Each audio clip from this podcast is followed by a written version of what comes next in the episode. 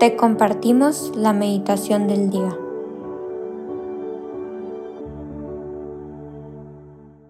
En el nombre del Padre, del Hijo y del Espíritu Santo. Amén. Ven Espíritu Santo, llena los corazones de tus fieles y enciende en ellos el fuego de tu amor. Envía tu Espíritu Creador y renueva la faz de la tierra. Oh Dios que has iluminado los corazones de tus hijos, con la luz del Espíritu Santo, haznos dóciles a sus inspiraciones, para gustar siempre del bien y gozar de su consuelo. Por Cristo nuestro Señor. Amén. Hoy jueves 17 de agosto vamos a meditar el Evangelio según San Mateo capítulo 18 versículos del 21 al 19, 1 que dice, En aquel tiempo, Pedro se acercó a Jesús y le preguntó, Si mi hermano me ofende, ¿cuántas veces tengo que perdonarlo? ¿Hasta siete veces? Jesús le contestó, no solo hasta siete, sino hasta setenta veces siete. Entonces Jesús les dijo, el reino de los cielos es semejante a un rey que quiso ajustar cuentas con sus servidores. El primero que le presentaron le debía muchos millones. Como no tenía con qué pagar, el Señor mandó que lo vendieran a él, a su mujer, a sus hijos y todas sus posesiones para saldar la deuda. El servidor, arrojándose a sus pies, le suplicaba diciendo, Ten paciencia conmigo y te lo pagaré todo. El rey tuvo lástima de aquel servidor, lo soltó y hasta le perdonó la deuda. Pero apenas había salido aquel servidor se encontró con uno de sus compañeros que le debía poco dinero. Entonces lo agarró por el cuello y casi lo estrangulaba, mientras le decía, Págame lo que me debes. El compañero se le arrodilló y le rogaba, Ten paciencia conmigo y te lo pagaré todo. Pero el otro no quiso escucharlo, sino que fue y lo metió en la cárcel hasta que le pagara la deuda. Al ver lo ocurrido, sus compañeros se llenaron de indignación y fueron a contarle al rey lo sucedido. Entonces el Señor lo llamó y le dijo, Siervo malvado, te perdoné toda aquella deuda porque me lo suplicaste. ¿No debías tú también haber tenido compasión de tu compañero como yo tuve compasión de ti? Y el Señor, Encolerizado lo entregó a los verdugos para que no lo soltaran hasta que pagara lo que debía. Pues lo mismo hará mi Padre Celestial con ustedes si cada cual no perdona de corazón a su hermano. Cuando Jesús terminó de hablar, salió de Galilea y fue a la región de Judea, que queda al otro lado del Jordán. Palabra del Señor. Gloria a ti, Señor Jesús. Es claro que este Evangelio nos viene a enseñar sobre el perdón.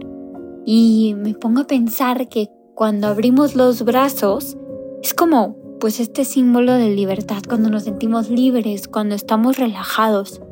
Y como si nos podemos a pensar un poco, quien realmente es libre es quien puede recibir a otro, porque solamente quien aprende a perdonar se libera de, de estas cadenas pesadas. Y hay que pensar por un momento en eso que nos puede estar atando. Esas cadenas que pueden estar quitándonos esta libertad y esa paz. También otra imagen que es bellísima del perdón es que es una mochila que está llena de piedras, llena de piedras. Pero cuando tú realmente perdonas a esa persona, pues le vas quitando piedras a esa mochila y se va haciendo más ligero el caminar. Y muchas veces el problema, pues que tenemos esa piedra, lo agrandamos más y nos pesa. Y es verdad que en ocasiones, pues es difícil eh, pues, que nuestra confianza sea pisada, que nos lastimen. Pero ¿qué debemos de hacer? Perdonar. Y es una palabra de seis letras pero que realmente sana el corazón, porque es una fragancia que llena las estancias pues, más pobres y tristes. Es una palabra, pero que da vida y da libertad. Como bien Jesús dice, Padre, perdónalos, porque no saben lo que hace. Este hombre que está en una cruz, que ha sido insultado, lastimado, escupido, maldecido, supo decir te perdono.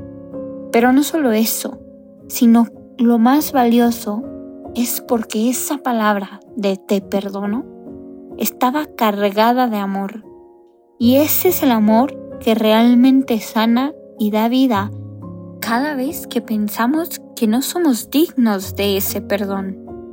Cada confesión detrás del yo te absuelvo de tus pecados, hay una mirada de amor que da vida a nuestro corazón, que sana, que libera, que da paz.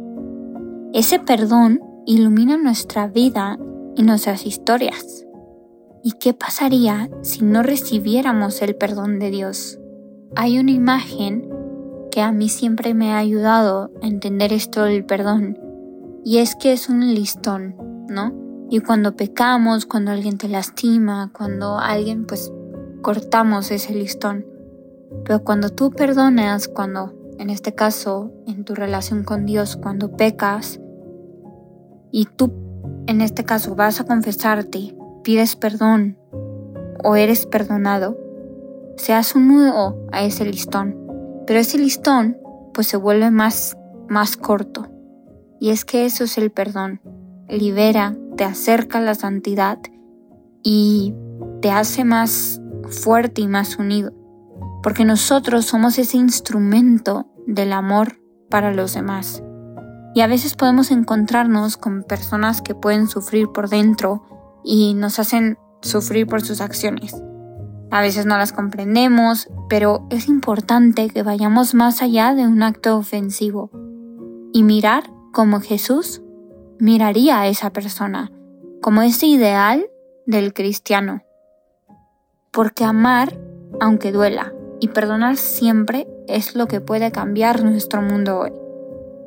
estas miradas que llegan al fondo y no se quedan en la primera impresión, y eso es lo que realmente puede iluminar a los demás, a, a quien esté sufriendo, pero sobre todo a nosotros, a siempre tener esta libertad y acercarnos a través del amor del perdón a nuestro Señor Jesucristo.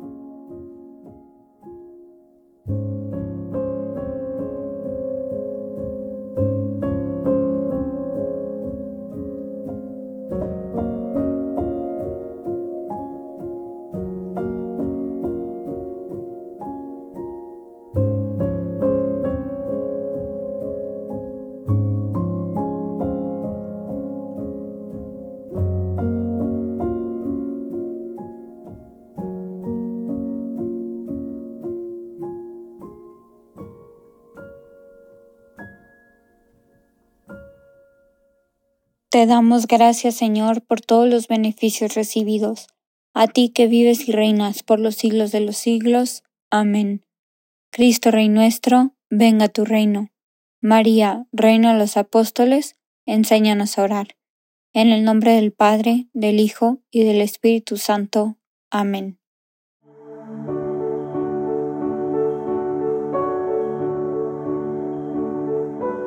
Señor, que seas tú quien siempre reine en nuestros corazones. Los invitamos a que se queden en diálogo con Él.